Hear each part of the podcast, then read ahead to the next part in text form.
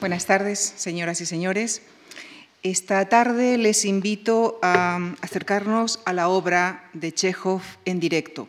Damos nuevamente nuestra bienvenida a Marcos Ordóñez y Eduardo Fernández, a los que se suman esta tarde dos espléndidos actores, Irene Escolar e Israel Elejalde, quienes nos, quienes nos acercarán a fragmentos de tres obras de Chekhov, Tío Vania, La gaviota y El oso. Irene Escolar, Irene Escolar es actriz y licenciada en Filología Inglesa.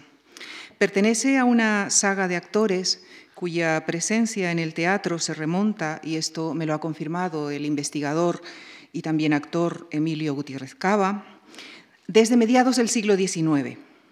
Hablo de la familia Gutiérrez Cava. Ella es sobrina de Julia y Emilio Gutiérrez Cava, hija del productor José Luis Escolar y la escritora Lourdes Navarro. A todos ellos también les agradecemos su presencia, su compañía esta tarde con nosotros. Irene debutó en el teatro con 10 años. Ha trabajado en obras como, entre otras, Marina Pineda, Rock and Roll, Agosto y De Ratones y Hombres, dirigidas respectivamente por Mario Gas, Alex Rigola, Gerardo Vera y Miguel del Arco. En cine ha trabajado, entre otros, con Carlos Saura, Vicente Aranda y José Luis Cuerda. En televisión seguramente muchos de ustedes recuerdan su maravillosa interpretación de Juana la Loca en la serie Isabel. Ha sido galardonada con los premios Ojo Crítico de Teatro y a la Mejor Actriz Secundaria por la Asociación de Cronistas del, del, Espectáculo de Nueva York. Y más recientemente el jurado del Festival de Cine de San Sebastián le hizo una mención especial por su trabajo en Un Otoño sin Berlín. Israel. Israel Elejalde es también actor de teatro, de cine y televisión. En teatro ha trabajado, entre otras, en obras como Maridos y Mujeres y Largo Viaje hacia la Noche, dirigidas por Alex Rigola, Terrorismo y la fiebre con dirección de Carlos Saladro, Veraneantes y El misántropo dirigidas por Miguel del Arco y Doña Perfecta y un enemigo del pueblo dirigidas por Ernesto Caballero y Gerardo Vera, respectivamente. También ha realizado teatro clásico con la Compañía Nacional de Teatro Clásico en Cine, ha participado, entre otras, en Magical Girl de Carlos Bermud, trabajo por el que fue nominado al Goya al Mejor Actor Revelación. También ha participado en Gentes en Sitios, Me amarás sobre todas las cosas y Oculto. En televisión ha participado en numerosísimas series, entre ellas citamos Herederos, Cuenta atrás, Amar en tiempos revueltos, Águila Roja y actualmente por todos conocida la serie y admirada eh, por muchos de nosotros, Carlos Rey Emperador. En 2004 fue galardonado con el premio Ojo Crítico de Teatro. Señoras y señores, con nuestro agradecimiento a ustedes por su presencia y a todos ellos por su participación, les dejo, les dejo con ellos y por supuesto con Anton Chekhov. Muchísimas gracias.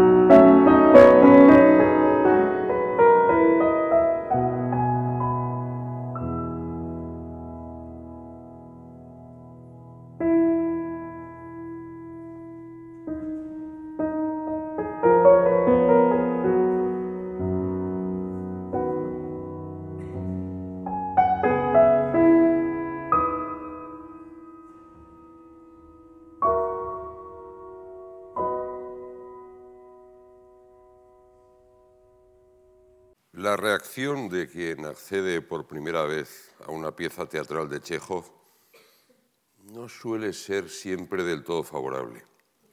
En mi adolescencia sus obras me parecían una extraña sucesión de escenas banales y diálogos deshilachados. Pensaba entonces que el dramaturgo repetía obsesivamente una serie de motivos, tonos y personajes, como un compositor merodeando con insistencia en torno a un tema y sus variaciones. Es cierto que el paisaje es casi siempre el mismo, la Rusia provincial de mediados del XIX, el desencanto y la pérdida son los tonos dominantes y los personajes parecen habitar en una cámara de ecos, individualistas furiosos y frustrados, Ivanov, Treplev, Vania, damas encantadoras pero egoístas hasta la monstruosidad, Arkadina Lyubov y Elena Andreyevna, observadores reflexivos y distantes, generalmente médicos, Dorn, Astrov, Chebutikin, soñadores como Gaev, Tusenbach, Sorin o Telegin, y muchachas, Nina, Masha, Sonia o cualquiera de las tres hermanas, que ven alejarse la juventud enquistando en su corazón un amor imposible. Una lectura más atenta nos revelará nuevas perspectivas en cada variación. Adecuadamente interpretadas y montadas, las escenas y los personajes se abrirán como esas flores japonesas de papel que crecen al contacto con el agua hasta adquirir la plenitud con que fueron concebidas. Frente al viejo cliché de un Chekhov lánguido, una lectura atenta de sus textos nos revela un humor a veces ácido y a veces benévolo, incluso absurdo, y sobre todo en los personajes una hiperactividad furiosa, siempre en pos de una felicidad muy difícil de alcanzar. Yo creo que lo tedioso en Chekhov es siempre el entorno, nunca sus habitantes. Sus cabezas, sus corazones, sus sistemas nerviosos van a 100 por hora, con las pasiones en la boca, mientras la realidad que les envuelve se mueve a paso de tortuga anestesiada. Las obras de Chekhov no se pueden resumir en unas pocas frases.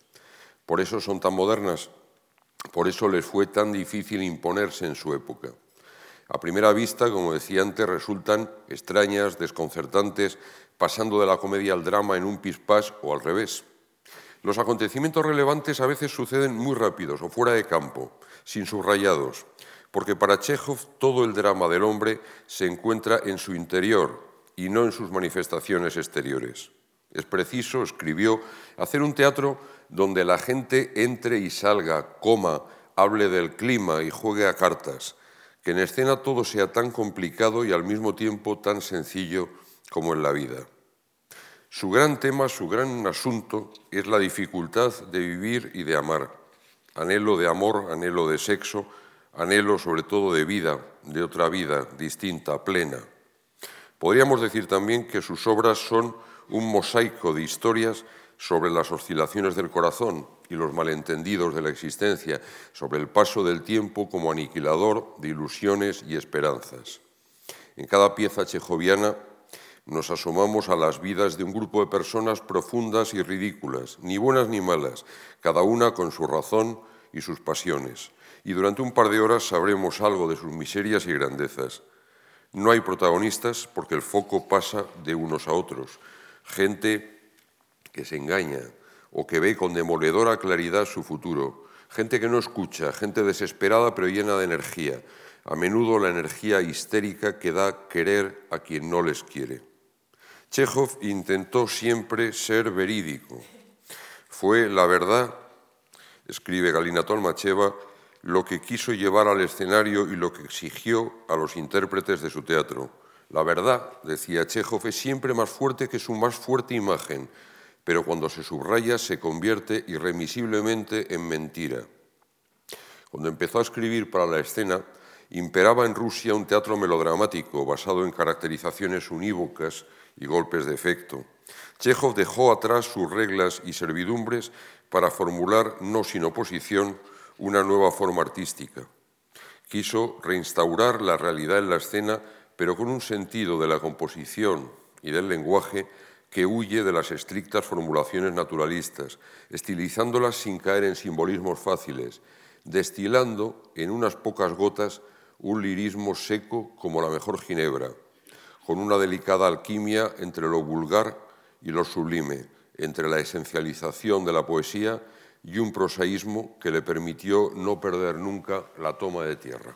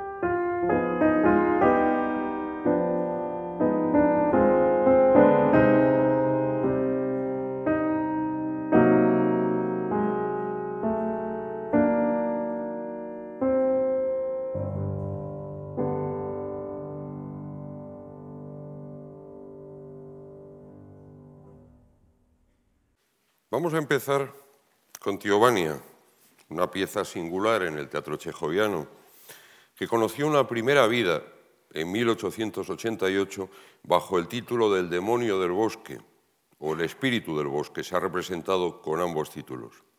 Tras los éxitos de Ivanov y El oso, la rechazaron en el Teatro Alexandra de San Petersburgo y en el Mali de Moscú y se estrenó en diciembre del año siguiente en el Teatro Abramov, también de Moscú. La función no gustó. Durante su largo viaje a la colonia penitenciaria de la isla Sajalín en 1891, Chekhov comenzó a cambiar el texto, trabajo que no concluiría hasta cinco años más tarde bajo el ya nuevo título y definitivo de Tío Vania. Entre los abundantes cambios redujo su veintena de personajes a nueve y modificó el suicidio final. En 1897, poco después del éxito de La Gaviota, Nemirovich Danchenko le pidió Tío Vania para el teatro de arte. Chekhov tenía la obra comprometida con el Teatro Mali, pero había varios académicos en el comité dramático que se sintieron ofendidos por el dibujo del profesor Serebriakov y exigieron que modificara el tono de algunas escenas, lo cual le vino de perlas a Chekhov para retirar la obra y pasársela a Danchenko. El estreno tuvo lugar en noviembre de 1899.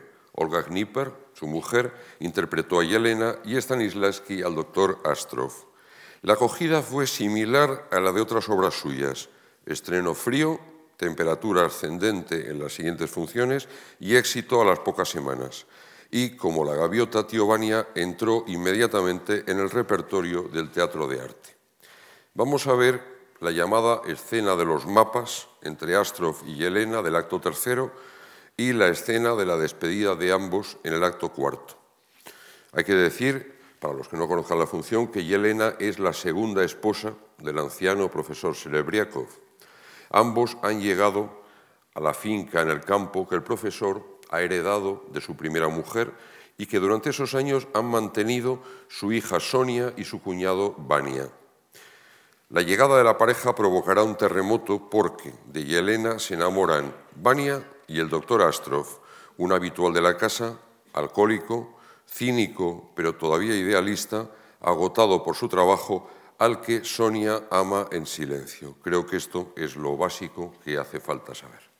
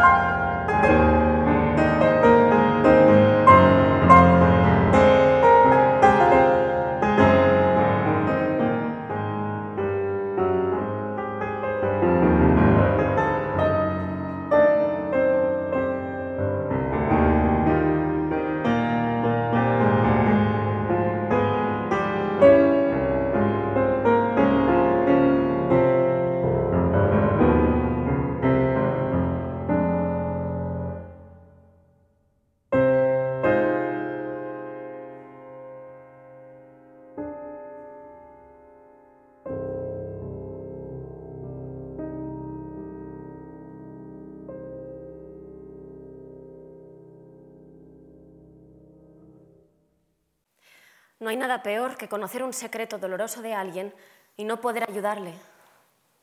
No está enamorado de ella, eso es evidente, pero ¿por qué no casarse? Es fea, pero sería una esposa perfecta para un médico rural de su edad. Una muchacha inteligente, buena, pura. No, no es eso, no. Comprendo a Sonia en medio de este aburrimiento atroz, rodeada de personas que parecen manchas grises, que solo dicen banalidades, que, que se limitan a comer, beber y dormir, viene él, de vez en cuando, distinto a los demás, atractivo, interesante, como un rayo de luz en las tinieblas. Es fácil ceder a los encantos de un hombre así, flaquear, Creo que yo misma me siento atraída por él. Me aburro cuando no está y... Y ahora sonrío pensando en él. El tío Vania dice que por mis venas corre sangre de ondina. Ceda un impulso una vez en la vida. ¿Por qué no? Quizá debería hacerlo. Escapar de todos vosotros, volando como un pájaro libre, huir de vuestras caras y vuestras conversaciones soñolientas, olvidar que todos vosotros vivís en el mundo. Pero yo soy cobarde y pudorosa. No podría librarme de los remordimientos de conciencia. Astrov viene ahora a diario y yo sé lo que le trae y, ya me siento culpable. Estoy a punto de, de, hincarme de rodillas delante de Sonia, de pedirle perdón, de llorar. Buenos días. Eh, ¿Quería usted ver lo que pinto? Bueno, fue usted el que me propuso ayer enseñarme esos dibujos.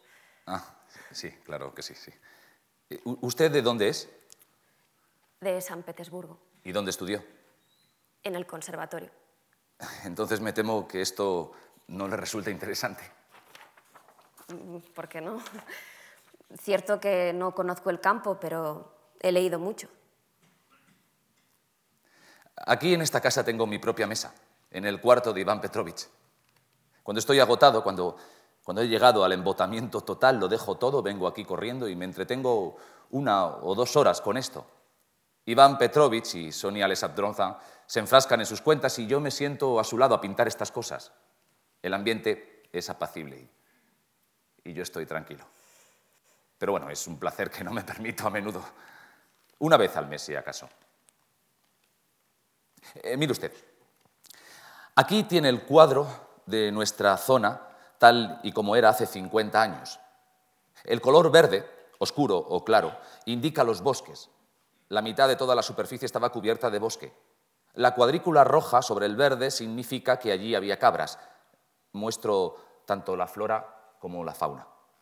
En ese lago había cisnes, patos, gansos, bueno, y según los más viejos, muchísimas aves de diferentes especies, bandadas enteras.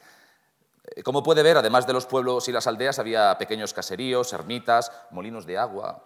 Abundaba el ganado vacuno y los caballos, es lo que indica el color azul. Por ejemplo, esta gran extensión azul indica que en este lugar había yeguadas enteras y que cada casa contaba con tres caballos. Ahora mire aquí, más abajo. Es el cuadro de hace 25 años. El bosque ocupa ya solamente un tercio de toda la superficie. Ya no hay cabras, aunque quedan alces. Los colores verde y azul son menos densos. Y pasemos a la tercera parte. Es el cuadro actual. El color verde solo forma manchas diseminadas. Han desaparecido los alces, los cisnes, los urogallos. De los antiguos grupos de casas, caseríos y molinos de agua ya no queda ni rastro. En su conjunto, Estamos ante una degradación gradual e incontestable que aparentemente llegará a ser total dentro de unos 10 o 15 años. Dirá usted que estos son efectos de la civilización, que obviamente el viejo modo de vida había de cederle el paso a lo nuevo. Y, no, y es cierto, y, y yo lo comprendería, siempre que en lugar de bosques desaparecidos hubiera carreteras y ferrocarriles, si hubiera fábricas, talleres y escuelas, y la salud y la educación de la gente hubiese mejorado. Pero es que no ha sucedido nada semejante. Aquí seguimos con los pantanos, los mosquitos y los malos caminos de siempre. Sigue habiendo miseria, tifus, disentería, difteria, incendios. La degradación que se ha producido es solo derivada de una lucha ímproba por la supervivencia. Es una degradación provocada por la rutina, por la ignorancia, por por la ausencia total de discernimiento, el hombre que trata de salvar los restos de su vida y quiere proteger a sus hijos, el hombre que tiene hambre y frío, el hombre enfermo, echa mano de forma instintiva, inconscientemente, de todo lo que puede servirle para mitigar el hambre y el frío, y lo destruye todo, todo, sin pensar en el mañana. Casi todo ha sido destruido ya, y nada se ha creado en su lugar. Veo por su expresión que esto no le interesa mucho. Eh, es que entiendo tan poco de lo que me habla. No hay nada que entender, simplemente no le interesa. Bueno, si le soy sincera, tenía la mente en otra parte, discúlpeme. Tengo que preguntarle algo y me da un poco de reparo. Tiene que preguntarme algo. Sí, una pregunta. Pero, mm, pero bastante inocente. Vamos a sentarnos. Hablemos de manera sincera, sin tapujos, como amigos. Trataremos el asunto y luego olvidaremos lo que hayamos hablado. ¿De acuerdo? De acuerdo. Muy bien. Se trata de mi hijastra Sonia. ¿Le gusta a usted? Sí, le tengo cariño. Ya, pero ¿le gusta como mujer? No. Una pregunta más y terminamos. ¿No ha advertido usted nada? No, nada. Usted no la ama. Lo leo en sus ojos. Pero ella sufre. Compréndalo y deje de frecuentar esta casa. Para mí todo eso pasó. Además, es que no tengo tiempo. Pero ¿a dónde voy yo? Ay, qué conversación tan desagradable. Estoy nerviosísima. Me siento como si hubiera llevado encima una tonelada de peso. Gracias a Dios que, que hemos terminado. Lo olvidaremos como si no hubiéramos hablado y, y márchese usted. Es usted inteligente, compréndalo. Ay, hasta me he puesto colorada. Ya. Mire, si me lo hubiera dicho hace un mes o dos, pues yo qué sé, quizá me lo hubiera pensado. Pero ahora, y bueno, naturalmente, si ella sufre, lo que yo no comprendo muy bien es, es a, qué vienen, a qué vienen estas preguntas. Es usted muy astuta, ¿eh? ¿Por qué dice eso? Ya lo creo que es astuta. Muy bien, pongamos que Sonia sufre, lo admito. ¿Pero a qué viene este interrogatorio? No, no, no, no, no ponga esa cara de asombro, por favor. Usted sabe a la perfección por qué vengo yo aquí a diario, sabe a la perfección para qué y por quién vengo yo aquí a diario. No me mires así, pequeña depredadora, que yo soy perro viejo. Depredadora, mire, es que no, no entiendo. Oh, encantador armiño de piel suave. Usted necesita víctimas y aquí estoy yo. Llevo más de un mes sin hacer nada. He abandonado mis ocupaciones. Busco su compañía con ansiedad. Y a usted eso le encanta. No, no, sí, le encanta. Bueno, muy bien, pues he sido derrotado. Y usted lo sabía sin necesidad de interrogatorios. Me rindo. Puede usted devorarme. Bueno, usted se ha vuelto loco. Es usted pudorosa. ¿eh? Perdone, pero es que soy mejor, mucho mejor de lo Muy que bien, usted me cree. marcharé. Me marcharé hoy. Pero dígame dónde podemos encontrarnos antes de que venga alguien. Es usted muy hermosa. Permítame besar. Sí, quiero besar sus maravillosos cabellos, por favor. Mire, le juro que No, no no, nada de juramentos, nada de palabras superfluas. Es usted muy hermosa. Sí, qué manos tiene, por, Por favor, No, no, tenemos que vernos. Es imprescindible. Dígame dónde podemos encontrarnos. Ay, por favor, déjeme. En este momento entra Vania interrumpiendo la escena.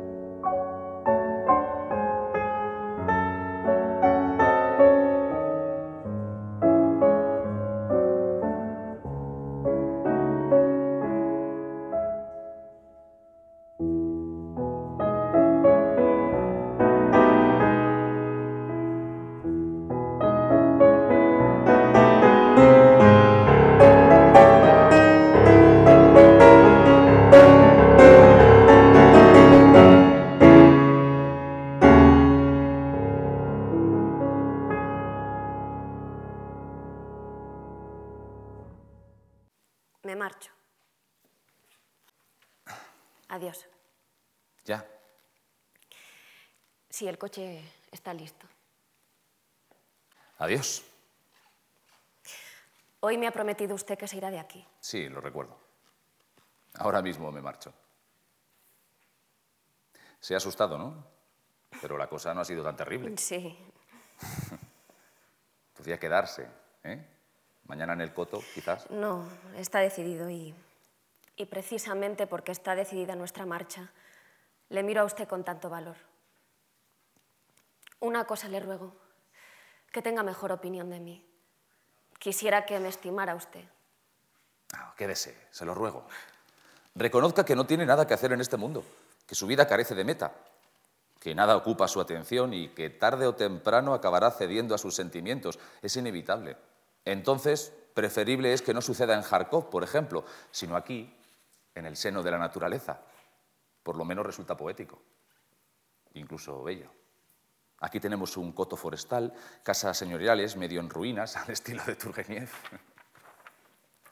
Tiene usted gracia. Estoy enfadada con usted y sin embargo le recordaré con agrado. Es usted un hombre interesante, original. Nunca volveremos a vernos. ¿Con qué para qué disimular? Hasta me ha inspirado cierta atracción. En fin, un apretón de manos y separémonos como amigos. Pero por favor, no guarde mal recuerdo de mí. Sí, márchese. Se diría que es usted una mujer buena y sensible, pero también se diría que hay algo extraño en toda su persona. Desde que llegó con su marido, todos los que estábamos aquí trabajando, afanándonos, dedicados a crear algo, tuvimos que abandonar nuestras ocupaciones y consagrarnos el verano entero a la gota de su marido y a usted. Los dos, él y usted, nos contagiaron su ociosidad. Cautivado, me he pasado un mes sin hacer nada, mientras la gente estaba enferma y los campesinos llevaban el ganado a pastar en mis bosques, en mis sotos. O sea, que a donde quiera que posen la planta usted y su marido, allá llevan la destrucción. Bueno, lo digo en broma, ¿eh? pero de todas formas resulta extraño. Y estoy persuadido de que, de haberse quedado más tiempo, el daño habría sido tremendo. Yo hubiera perecido, pero tampoco usted habría salido bien parada. Bueno, váyase. Finita la comedia. Me llevo este lápiz como recuerdo. Qué extraño. Nos hemos conocido y de pronto ya no volveremos a vernos. Y así ocurre con todo en la vida. Le deseo a usted todo lo mejor. Antes, antes de que se vaya, ¿me permitiría darle un beso? como despedida. Magnífico. Le deseo todo lo mejor. Una vez en la vida. Tengo que irme. Sí, váyase. Si el coche está listo, váyase. Finita.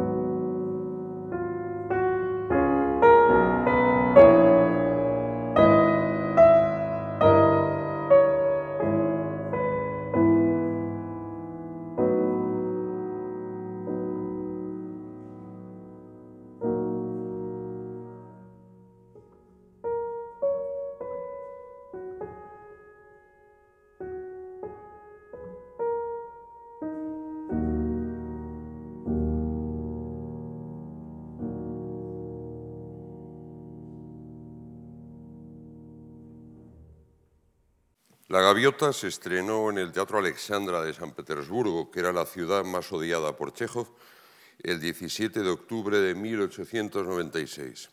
La leyenda asegura que fue un fracaso absoluto, pero parece que eso es una exageración.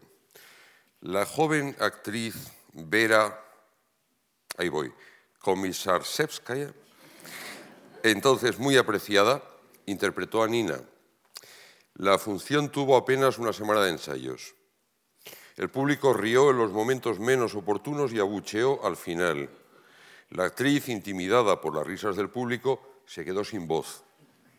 Aquella noche Chekhov juró que nunca volvería a escribir para el teatro. Las siguientes funciones, con los actores más seguros, fueron recibidas por una audiencia respetuosa y Komisar Recibió buenas críticas, aunque la función duró apenas un mes en cartel. La acogida mejoró en otras ciudades de provincias como Kiev y Taganrog. Vladimir Nemirovich Danchenko, que admiraba la obra, quiso estrenarla en el recién fundado Teatro de Arte de Moscú, cuya primera temporada había llevado a la compañía al borde de la quiebra. Stanislavski, codirector del teatro, no lo veía claro.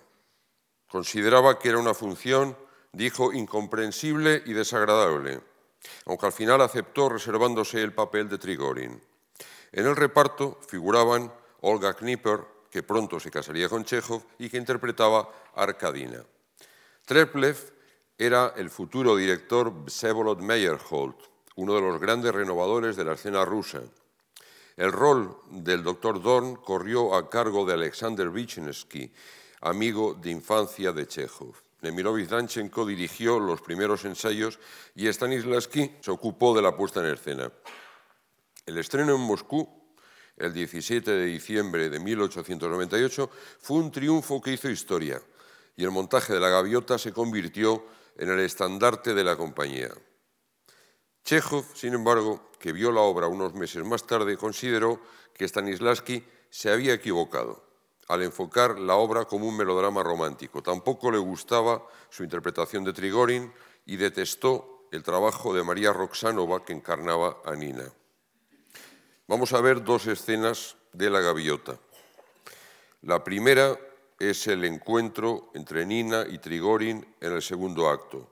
Datos fundamentales la joven Nina quiere triunfar en el mundo del teatro y admira e adora a Trigorin, escritor famoso, amante de Arcadina, actriz reputada y madre de Treplev, que como suele suceder en las obras de Chekhov, está enamorado de Nina.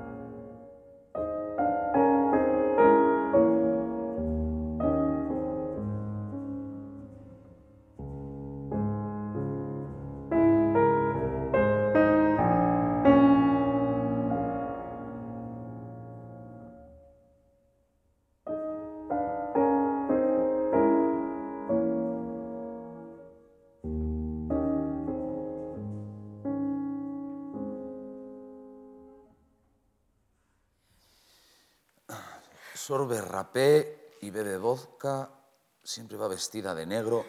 El maestro está enamorado de ella. Buenos días, Boris Alexeyevich. Hola, buenos días. Eh, por una serie de circunstancias imprevistas, al parecer, nos tenemos que marchar hoy mismo.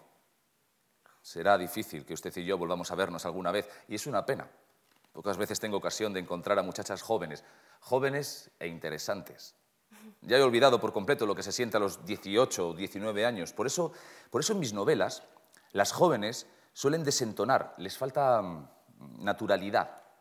Me gustaría estar en su lugar para saber cómo piensa, para saber qué tipo de precioso juguete es usted. Pues a mí me gustaría estar en el suyo. ¿Para qué? Para saber qué experimenta un famoso escritor de talento. ¿Cómo se siente usted que es famoso? ¿Cómo me siento? Pues la verdad, de ningún modo. Nunca me he parado a pensarlo. Una de dos, o usted exagera mi fama o la fama no se experimenta de ninguna manera. Pero, ¿cuando lee lo que dicen de usted los periódicos? Bueno, si me elogian es agradable, si me censuran me paso unos días de mal humor. Maravilloso mundo. No sabe cómo le envidio. El destino de los hombres es tan diverso. Algunos arrastran su existencia, aburrida e insignificante. Todos se parecen unos a otros, todos son desdichados. En cambio a otros, como por ejemplo a usted, el destino les ha reservado una vida interesante, luminosa, plena de sentido. Una vida entre un millón. ¿Usted es feliz? Yo, no, no sé, no sé. Usted habla de fama, de felicidad, de una vida luminosa, interesante, pero para mí esas bonitas palabras son, y perdóneme usted, como una mermelada que nunca pruebo. Usted es muy joven, y buena. Su vida es maravillosa. ¿Pero qué tiene de bueno? Perdone, debo retirarme a escribir. No tengo tiempo. Como se suele decir, ha puesto usted el dedo en la llaga. Ha conseguido que me sienta inquieto y algo enfadado. Hablemos, muy bien, ¿no? Hablemos de mi magnífica y luminosa vida. A ver, ¿por dónde empezamos? Eh, a veces se dan situaciones obsesivas, situaciones en que una persona se pasa el día y la noche pensando en algo, ¿no? Por ejemplo, en la luna. Bueno, pues yo tengo mi luna particular, una idea fija que me persigue día y noche. Tengo que escribir, tengo que escribir, tengo que escribir. No sé por qué razón, apenas acabo un relato, tengo que escribir otro, otro, otro, otro, otro. E, escribo la carrera, constantemente, sin poder remediarlo. ¿Quiere usted decirme qué tiene eso de bello y luminoso? Eso es una vida infernal. Ya ve, estoy aquí, emocionado, con usted. Sin embargo, recuerdo a cada instante que me espera un relato inconcluso. Veo una nube que se parece a un piano de cola y me digo, tengo que escribir en algún relato que flotaba una nube en forma de piano de cola. Huele a heliotropo, grabo mi memoria. Olor dulzón, la flor de las viudas, recordarlo al escribir un atardecer de verano. Estoy al acecho de cada una de mis frases y de las suyas, de cada palabra.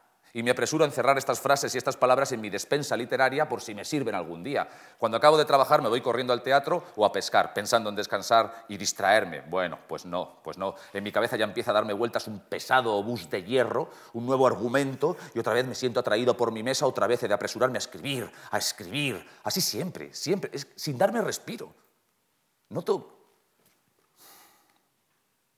noto que devoro mi propia vida que para la miel que doy, no sé a quién, a alguien en el espacio, recojo el polen de mis mejores flores, arranco esas mismas flores y pisoteo las raíces. ¿Acaso no estoy loco? ¿Acaso mis parientes y conocidos me tratan como una persona en su sano juicio? ¿Qué escribe? ¿Qué piensa ofrecernos esta vez? siempre lo mismo. Siempre lo mismo. Y me parece que la atención de mis conocidos, los elogios, la admiración, no son más que un engaño. Me engañan como un enfermo y a veces temo que alguien llegue sigilosamente por detrás, me agarre y me lleve a un manicomio. En mis años de juventud, los mejores años, los años de mis comienzos, el trabajo de escritor, mira, ya era para mí una tortura.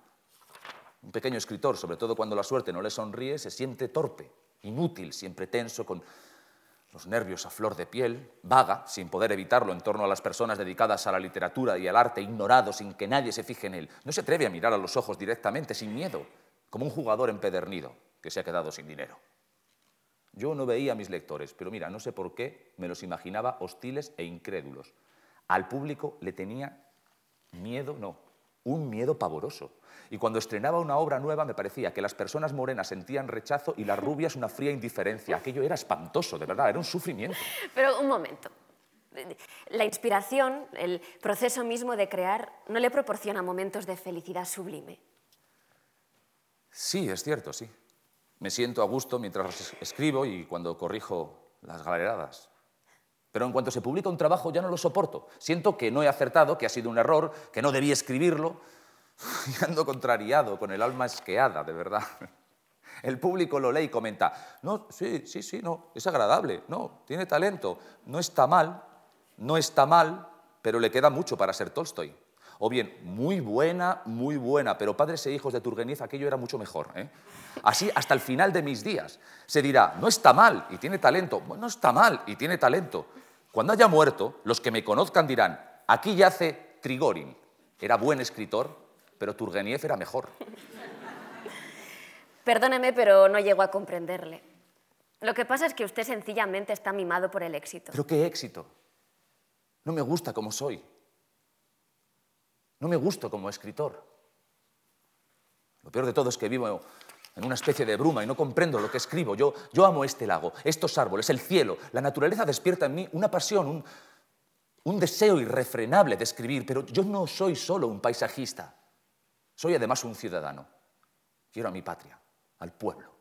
Siento que si soy escritor estoy obligado a hablar del pueblo, de sus sufrimientos, de su futuro. Tengo la obligación de hablar de la ciencia, de los derechos del hombre, etc. Así que hablo de todo y me doy prisa porque me apremian de todas partes y se enfadan si no escribo. Corro de un lado a otro como un zorro acosado por los perros. Veo que la vida y la ciencia avanzan sin cesar, mientras yo me quedo más y más rezagado. como un lerdo campesino que ha perdido el tren. Y finalmente noto que tan solo soy capaz de describir el paisaje, mientras todo lo demás suena falso. Falso hasta la médula. Está usted agotado de tanto trabajar y no tiene tiempo ni deseos de percatarse de su significado. Aunque usted no esté satisfecho de sí mismo, para los demás es grande y, y magnífico.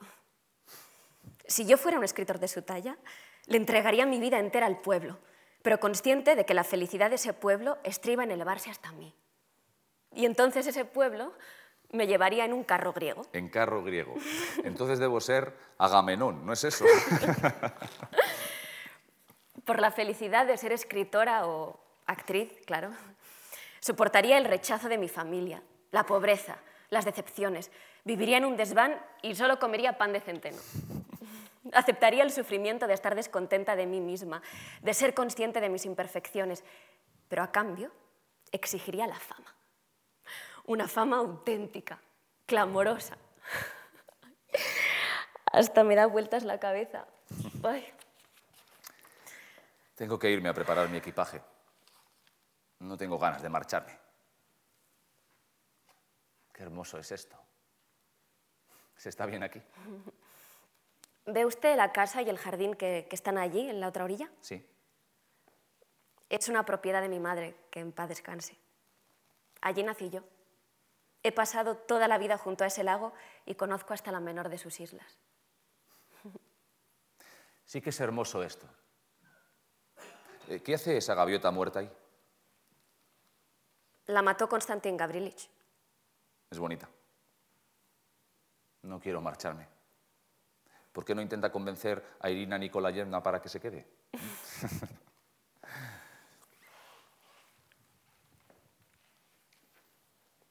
¿Qué escribe? Una nota. Un argumento que se me ha ocurrido. El argumento de un pequeño relato.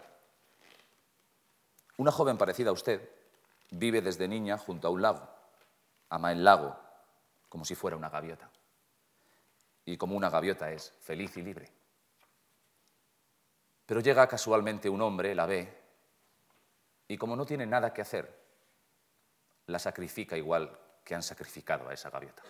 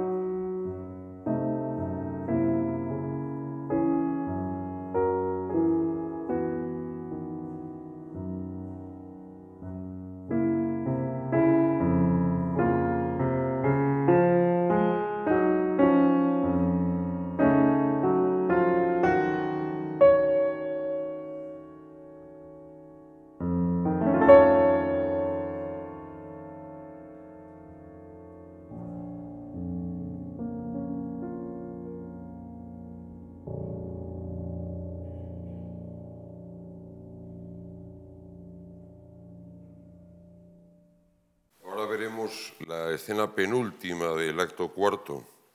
Treplev y Nina se reencuentran dos años más tarde en la misma casa. Nina, es usted. Usted. Tenía el presentimiento. Durante todo el día he sentido congoja en el alma. Oh, mi Nina, tan buena, tan preciosa. Ha venido, pero no llore, no llore. ¿Hay alguien aquí? No, nadie. Cierre las puertas, no vayan a entrar. Nadie entrará. Sé que Irina Nikolayevna está aquí. Por favor, cierre las puertas. Esta no se cierra con llave. Pondré un sillón para trancarla. No tema, nadie entrará. Deje que le vea. Se está muy bien aquí. Esto es cálido y, y acogedor. ¿Verdad que antes esto era el salón? He cambiado mucho. Sí. Ha adelgazado y los ojos se le han hecho más grandes. Me parece extraño estar viendo a la Nina. ¿Por qué se negaba usted a recibirme? ¿Cómo, cómo no ha venido hasta hoy? Ya sé que lleva casi una semana en la ciudad. Yo he ido a diario varias veces, quedándome al pie de su ventana como un porciosero. Temía que me aborreciera. Todas las noches sueño que me mira usted y, y no me reconoce. Si supiera, desde que llegué he andado y, y andado cerca del lago. También he estado muchas veces cerca de su casa sin atreverme a entrar. Vamos a sentarnos. Vamos a sentarnos y hablar. Hablar, sí. Este sitio es, es acogedor. Sí. ¿Oye el viento? Turgenev escribió en algún sitio, en tales noches, feliz quien se encuentra bajo techado, quien tiene un rincón tibio donde recogerse. ¿Soy aquella gaviota? No, no, no es eso. ¿De qué estaba hablando? Ah, sí, claro, de Turgenev y Dios ampare a todos los caminantes sin conmigo. No, otra vez no, Nina, no llore. Por no, no es nada, de verdad, no es nada. Esto me alivia.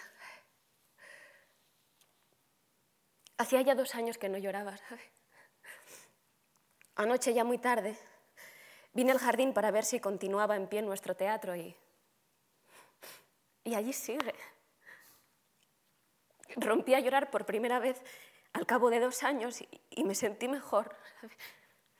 No sé, como, como una luz en el alma. ¿Ve usted? Ya no lloro. De modo que ya es usted escritor. Usted escritor y yo actriz.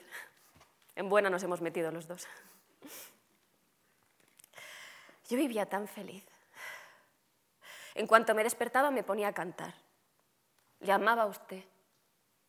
Soñaba con la gloria. ¿Y ahora? Mañana temprano debo tomar el tren para el ETS, en tercera, claro, con los campesinos. Y una vez en el ETS, los comerciantes ilustrados me atosigarán con sus cumplidos. ¡Qué vida más zafia! ¿Por qué va el ETS? Porque, porque he firmado un contrato para, para todo el invierno. Tengo que irme ya. Yo la he odiado, Nina. La he odiado.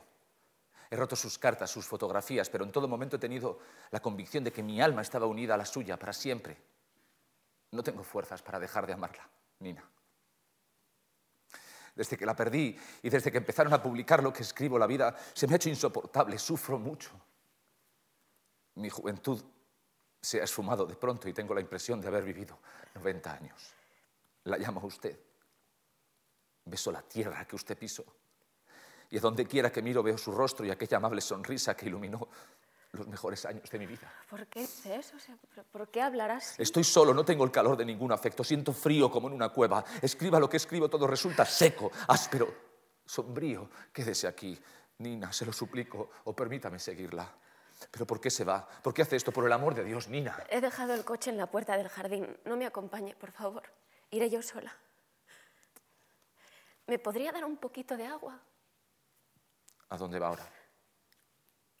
A la ciudad. ¿Está aquí Irina Nikolayevna? Sí. Mi tío se sintió mal el jueves y le enviamos un telegrama a mamá para que viniese. ¿Por qué dice que besa la tierra que yo pise? A mí habría que matarme. Estoy extenuada. Si solo pudiera descansar. Descansar. Soy aquella gaviota. No, no. Soy una actriz. Pues claro que sí. ¿Él también está aquí? Sí, claro, claro. Claro que sí. Él no creía en el teatro. Se burlaba de mis sueños y poco a poco yo perdí la fe y los ánimos. Y luego los azares del amor, los celos, el temor constante por el pequeño. Me volví mezquina, insignificante. Actuaba sin compenetrarme con el papel, no sabía qué hacer con las manos ni, ni cómo moverme en el escenario. Es que estaba embarada, no, no dominaba mi voz. Usted no puede comprender lo que experimenta una actriz al darse cuenta de que su interpretación es horrible. Soy aquella gaviota. No, que no es eso, no es eso. ¿Se acuerda usted de la gaviota que mató? Llegó un hombre, la vio y a falta de otro que hacer le quitó la vida, pero... Pero es que... No es eso, no es eso. ¿De qué estaba, de qué estaba hablando? Ah, sí, sí, claro, estaba hablando del teatro. Ahora yo ya no soy así. Ahora soy toda una actriz, sí. Actúo con pasión, con entusiasmo. El escenario me embriaga y, noto que soy maravillosa. Ahora, desde que me encuentro aquí, no hago más que caminar. Camino pensando, absorta y noto que mi fuerza interior crece cada día. Ahora sé, ahora comprendo, Costia, que nuestro trabajo, tanto si actuamos como si escribimos, lo esencial no es la fama, no es la notoriedad, no es aquello con lo que yo soñaba sino que lo realmente importante es saber aguantar, saber llevar la cruz que se nos ha venido encima y tener fe. Yo tengo fe y por eso ya no sufro tanto como antes. Y cuando pienso en mi vocación, no temo a la vida. Sí, usted ha encontrado su camino. Sabe hacia dónde va, pero yo me debato todavía en un caos de sueños y de imágenes sin saber para qué ni para qué sirven. Yo no tengo fe, ni tampoco sé cuál es mi vocación. Me voy a ir. Adiós. Cuando sea una gran actriz, venga a verme. ¿Me lo promete? Y ahora es tarde, apenas puedo sostenerme. Estoy extenuada, tengo hambre. Quédese, le traeré algo de cena. No, no, no, por favor, y, no me acompañe, y iré yo sola porque el coche está, está aquí muy cerca. De manera que le ha traído con él. Sí, claro. Bueno, en fin, ¿qué importa? Por favor, cuando vea usted a Trigorin, no le cuente nada. Le amo. Le amo incluso más que antes el tema para un pequeño relato. Le amo, le amo con pasión, le amo desesperadamente. Qué bien vivíamos antes, Costia, ¿se acuerda? Una vida diáfana, cálida, dichosa, una vida pura y unos sentimientos que eran como bellas y delicadas flores. ¿Se acuerda? Hombres, leones, águilas y perdices, ciervos astados, gansos, arañas, callados peces que habitáis en el agua, estrellas de mar y estrellas que no podrían divisarse con la vista.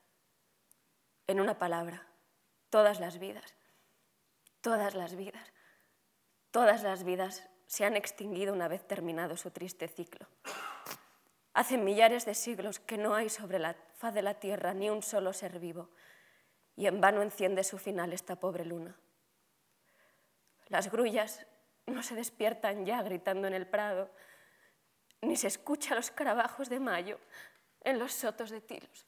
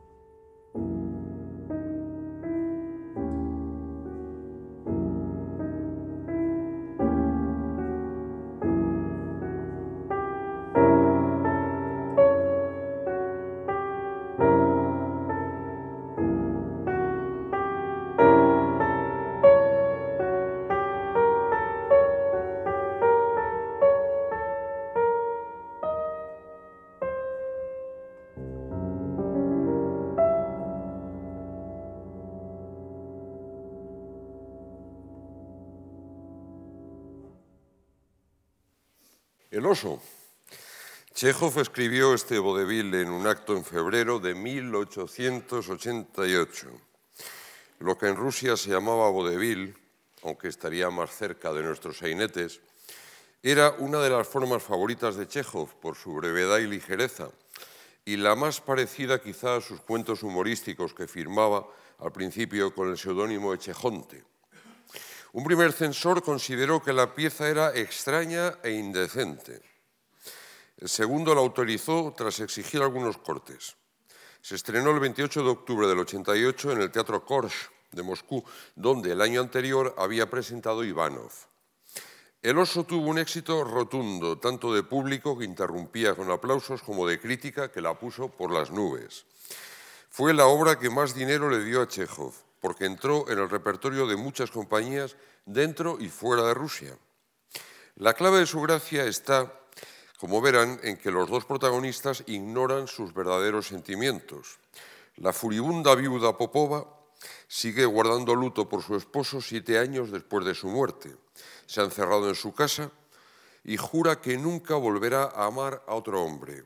Gregory Smirnov, teniente retirado, propietario rural y no menos feroz que la viuda, se considera un misántropo y proclama que las mujeres son incapaces de amar salvo a sus perritos falderos. A mitad del acto irrumpe en la casa exigiendo que ella le pague 1.200 rublos que su marido le dejó de ver. Lo que ambos acaba sucediéndole lo verán ahora.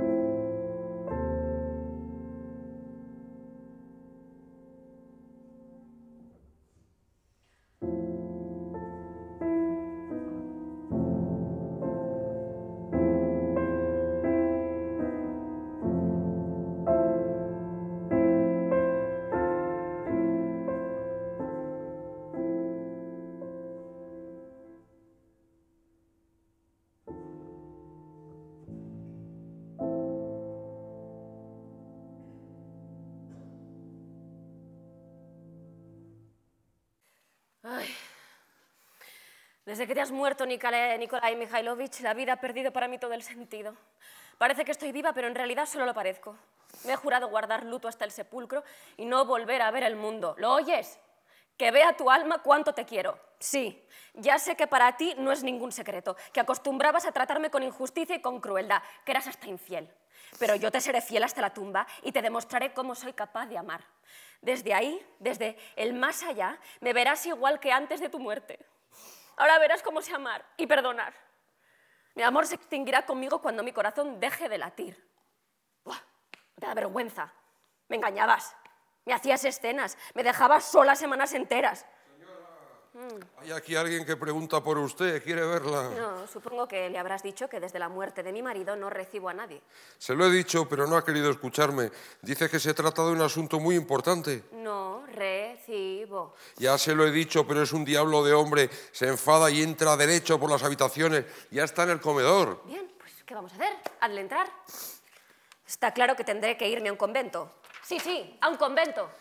Señora, tengo el honor de presentarme. Grigori Stepanovich Smirnov, teniente de artillería retirado y terrateniente.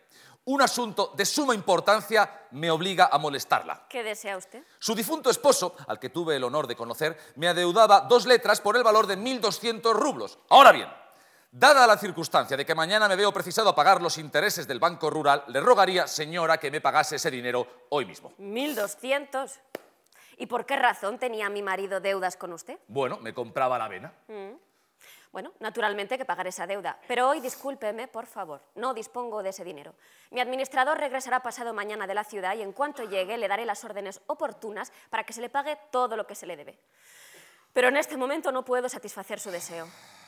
Hoy, además, hace exactamente siete meses que murió mi marido y no tengo humor para pensar en asuntos de dinero. Pues imagine cómo estará mi humor ahora. Si mañana no pago los intereses, tendré que salir volando por la chimenea. Me embargarán la hacienda. Pasado mañana recibirá usted su dinero. Necesito el dinero hoy, no pasado mañana. Bueno, pues perdóneme, pero es que yo hoy no puedo pagarle. Ah, y yo no puedo esperar hasta pasado mañana. ¿Qué se le va a hacer si ahora no dispongo de dinero? ¿No puede entonces pagarme? No, no puedo. Ah, ¿es esta su última palabra? La última. La última de veras. De veras. Pues muchas gracias.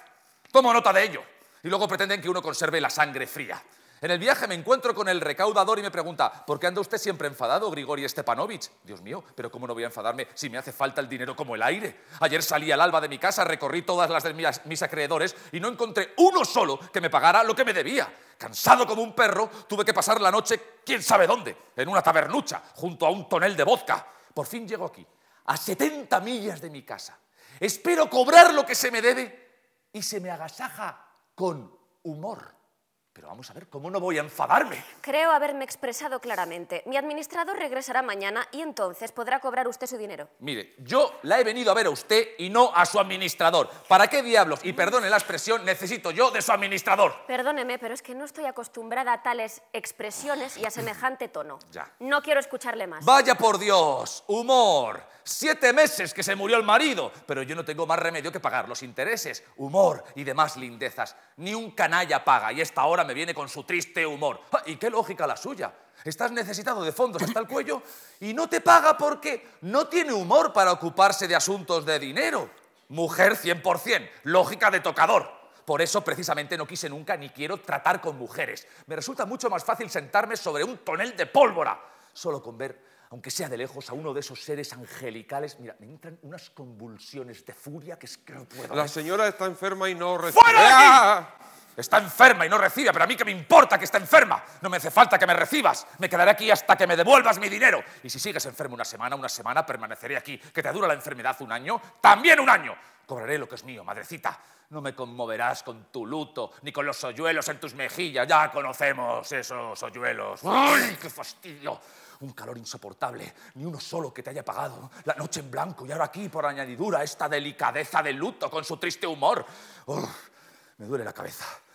Quizás si bebiera un poco de vodka, pero que sí, sí. ¡Criada! ¿Qué se le ofrece? Tráeme una copa de vodka. Ay, vaya figura la mía. Lleno de polvo, los zapatos sucios, sin lavar, sin peinar. La señora me habrá tomado por un bandido. Pero mira, ¿qué se le va a hacer? Yo soy, no soy su invitado, soy un acreedor. Los acreedores no gastan en un traje especial. Se toma usted muchas libertades, señor. ¿Cómo? Yo, no, nada, nada, no he dicho ¡Mm, nada. ¡Qué no. furioso estoy! Sería capaz de hacer añicos al mundo. Mira, está, empiezo a sentirme mal. ¡Criado! Muy señor mío. Hace mucho tiempo que en mi retiro me he desacostumbrado a la voz humana y no soporto los gritos. Le ruego encarecidamente que no altere mi paz. Págame mi dinero y me marcharé. Ya le dije en ruso que no dispongo de ese dinero y que espere hasta pasado mañana. Y yo también en ruso tuve el honor de decirle que es hoy y no pasado mañana cuando lo necesito. Si hoy no me paga, mañana tendré que ahorcarme. Pero ¿qué quiere que le haga si no tengo el dinero? En ese caso aquí me quedo y aquí permaneceré hasta cobrar. ¿Que va usted a pagarme pasado mañana? Magnífico. Hasta pasado mañana seguiré sentado. Pero yo me pregunto, ¿tengo o no tengo que pagar mañana esos intereses? A ver, ¿Cree que bromeo? Muy señor mío, le ruego que no grite, que esto no es una cuadra. A ver, pero ¿quién está hablando de cuadras? ¿Quién está hablando de cuadras? Lo que pregunto yo es si mañana tengo o no tengo que pagar esos intereses. No sabe usted comportarse ante las mujeres, Sé perdóneme. pero- perfectamente comportarme ante las mujeres. No, no lo sabe usted. Es usted un maleducado, un bruto. Las personas correctas no hablan así a las mujeres. Mire con lo que me sale. Pues ¿cómo quiere que le hable? En francés. Maman, je vous en prie. O qué felicidad me produce que no me pague lo que me debe. O qué tiempo maravilloso tenemos hoy. C'est genial y ese luto que le sienta tan bien. No tiene usted nada de inteligente. Y además es un grosero. Pues sepa, señora, que en mi vida he visto muchas más mujeres que gorriones. Tres veces me he batido a duelo y siempre por culpa de las mujeres. A doce mujeres he dejado abandonadas. Nueve me abandonaron a mí. Hubo un tiempo en que me conducía como un idiota. Me arrojaba a los pies de las damas. Componía poemas. Amaba, sufría, suspiraba mirando la luna y charlaba como una urraca sobre la emancipación.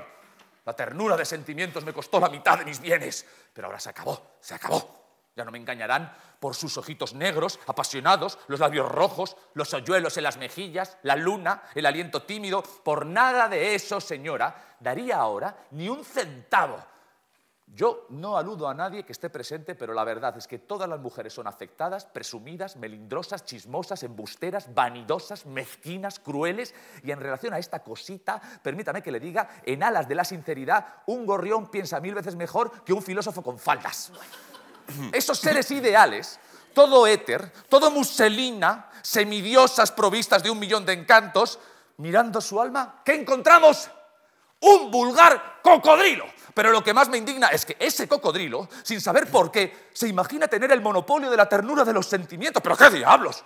Que me cuelguen de ese clavo patas arriba si una mujer es capaz de amar a nadie aparte de a sus pequineses. En amor no saben más que lloriquear. Ahí donde el hombre sufre, sufre y se sacrifica, ahí ella, como única manera de expresar amor, solo sabe agitar más vivamente la cola de su vestido para intentar agarrarte por la nariz. Usted tiene la desdicha de ser mujer y por experiencia propia debe conocer la naturaleza femenina. Dígame, con franqueza, ¿ha conocido en su vida a una mujer sincera, fiel y constante? No, no la conoce, no la conoce. Solo las viejas, las feas y las gordas son capaces de ser fieles y constantes.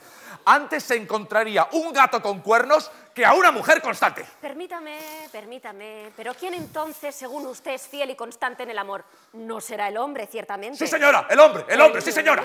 El hombre. El hombre dice. ¡Qué novedad! ¿Y qué derecho le asiste para decir eso? Si le interesa saberlo, puedo comunicarle que de todos los hombres que conozco y he conocido, el mejor fue mi difunto marido. Le amé apasionadamente con todo mi ser, como solo puede amar una mujer joven e inteligente. Le entregué mi felicidad, mi vida, mis bienes y, pues bien, este mejor de todos los hombres me engañaba constantemente con la mayor desvergüenza. Después de su muerte, en, una, en su mesa, encontré un cajón entero lleno de cartas amorosas. Y mientras vivió, es que es terrible recordarlo, me dejaba sola semanas enteras. Delante de mis ojos hacía la corte a otras mujeres, me engañaba, dilapidaba mi fortuna, se mofaba de mis sentimientos. Y a pesar de todo esto, yo lo amaba y le fui fiel. Y por si fuera poco, ahora, después de su muerte, continúo guardándole fidelidad y constancia.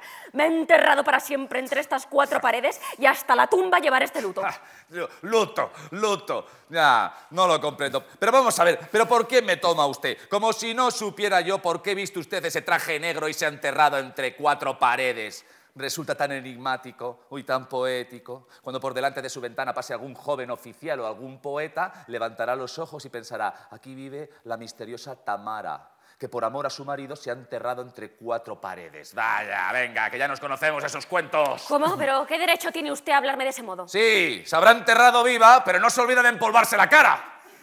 ¿Pero cómo se atreve a decir cosas semejantes? ¡No grite, por favor! ¡Que yo no soy su asalariado! ¿eh? Solo digo las cosas por su nombre. Y como no soy mujer, acostumbro a expresar mis ideas con rotundidad.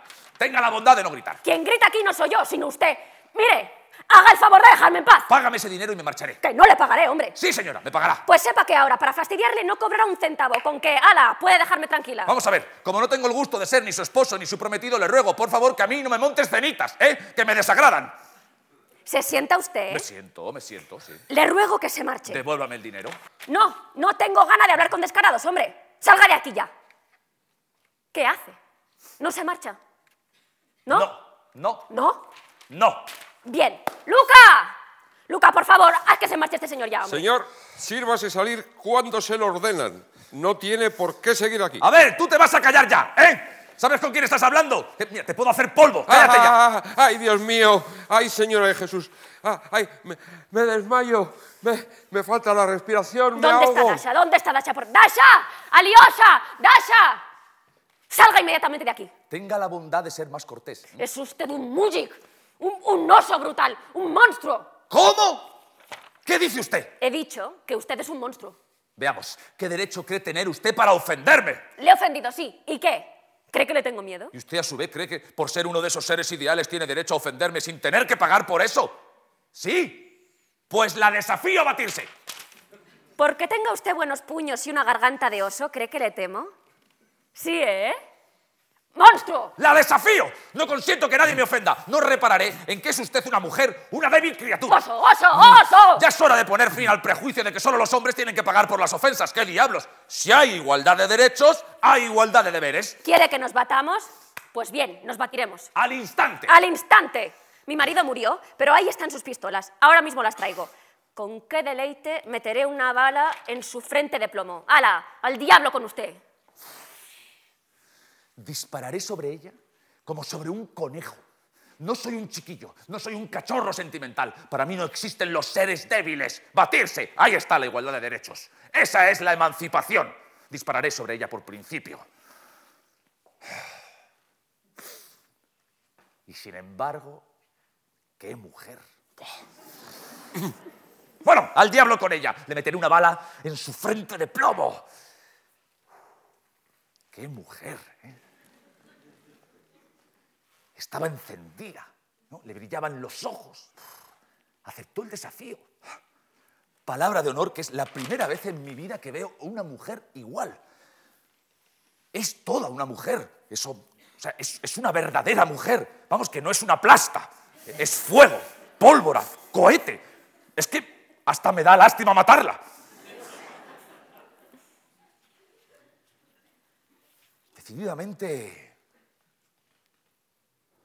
me gusta. Decididamente. A pesar de los hoyuelos en las mejillas, me gusta. Sí. Me siento hasta dispuesto a perdonar la deuda. Y en cuanto a mi furia, se apagó. Es una mujer extraordinaria. Bueno, bueno. Aquí están las pistolas, pero antes de batirnos tendrá usted que enseñarme a disparar. Ni una sola vez en la vida he tenido entre mis manos una pistola de estas. Claro, claro, claro. Eh, verá usted, existen eh, varias clases de pistola. Las que tiene usted son de acción triple, perdón, son unas pistolas magníficas, las pistolas que usted tiene. Eh, no, no costarán menos de 20 rublos el par. Deberá usted sostenerlas así. ¿eh? Por favor, qué ojos, qué mujer. ¿Así? Eh, sí, así, así, así. Luego levantar el gatillo, apuntar así, con la cabeza un poco más echada hacia atrás, la mano debidamente extendida, así. Luego con el dedo, con el dedo aprieta usted esta cosita, el gatillito este, ¿eh? y eso es todo. ¿no? La única regla importante es conservar la serenidad y apuntar sin prisa. Hay- Bien. No, no, no. Hay que procurar que no le tiemble la mano. Pero en una habitación no resulta cómodo batirse. Vamos al jardín. Y... ah, Vamos, que Bien, solo... bien, bien, bien. Eh, sí, vamos, vamos, vamos, vamos, vamos, vamos. Solo, solo que yo le voy a advertir, le voy a advertir de una cosa. Eh, yo pienso disparar al aire. Bueno, eso es lo que faltaba. ¿Y por qué? Bueno, porque, eh, porque el por qué es una cosa mía, ya, ¿vale? Se ha cobardado, ¿verdad? Sí, sí. sí, sí. Vaya, pues no, señor, no, señor. Usted ahora no me viene con rodeos. Haga el favor de seguirme. No recobraré la tranquilidad hasta que no le atraviese la frente. Esa frente que, que tanto aborrezco. ¿Se ha cobardado? Sí, sí, sí, que me ha cobardado, sí. Miente usted. Vamos a ver, ¿por qué no quiere batirse? Bueno, porque. Porque. porque me gusta. Con que le gusto. Le, le, gusto. Se atreve a decirme que le gusto. Mire, márchese. Muy bien.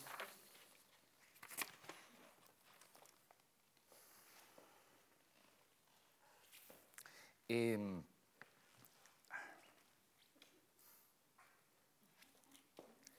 eh, mm, escuche, ¿sigue enfadada? No, yo también soy endiabladamente rabioso, pero comprenda que... Ay, es que no sé cómo expresarme. Eh, vamos a ver. El caso, el caso es que... A ver, verá usted... mm, historias de este género, o sea, es decir, vamos a ver... eh, ¿Pero acaso tengo yo la culpa de que me guste usted, hombre? ¡Diablos! Por favor, usted me gusta, me comprende. Yo casi estoy enamorado. Bueno, apártese de mí, ¿eh? Le detesto. Dios mío, qué mujer. Si es que estoy perdido, me cogieron con el cepo como un ratón. Apártese de mí ya, hombre, si no quiere que le dispare. ¡Dispare usted, hombre, dispare usted! No sabe lo feliz que seré de morir bajo la mirada de esos ojos, morir víctima del revólver manejado por esa manita de terciopelo. Yo estoy loco. Piense y decida ahora mismo, pues si me marcho no volveré más. Decida, soy noble, honorable, poseo 10.000 rublos de renta anual. Hago blanco en un copec lanzado al aire. Mis caballos son magníficos. ¿Quiere usted ser mi mujer? ¡A batirse! ¡Le desafío! Estoy loco, yo no comprendo nada. Criado, dame agua, por favor. ¡Le desafío! No, yo he perdido la razón. Me enamoré como un chiquillo, como un tonto, la amo. La amo como nunca he amado. Abandoné a doce mujeres. Nueve me abandonaron a mí, pero a ninguna amé como a usted. Aquí me tiene, de rodillas, como un simple, convertido en jalea y ofreciéndole mi mano. Por favor, qué vergüenza, pero qué vergüenza.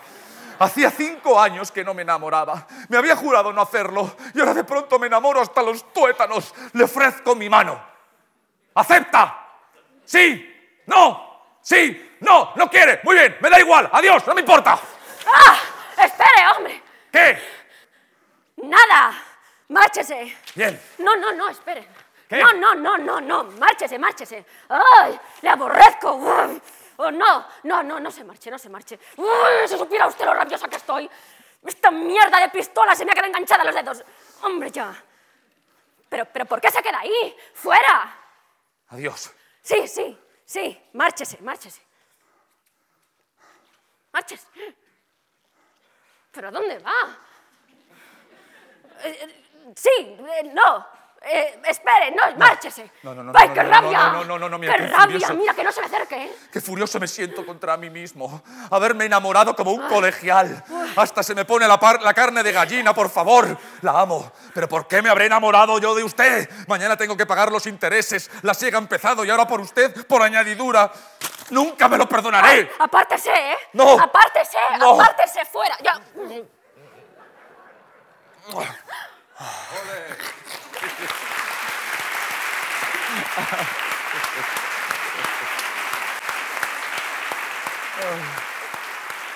you.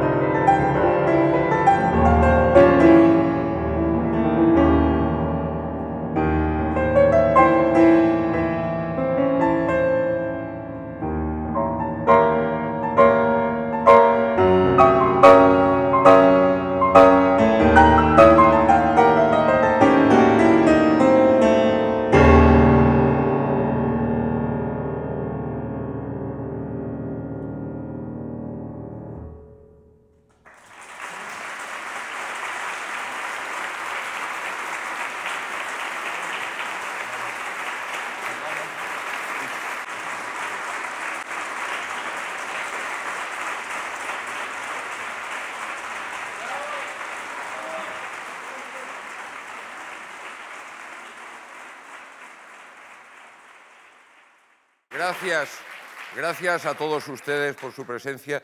Quería dar las gracias a la Fundación March y sobre todo a su fabuloso equipo técnico. Muchas gracias.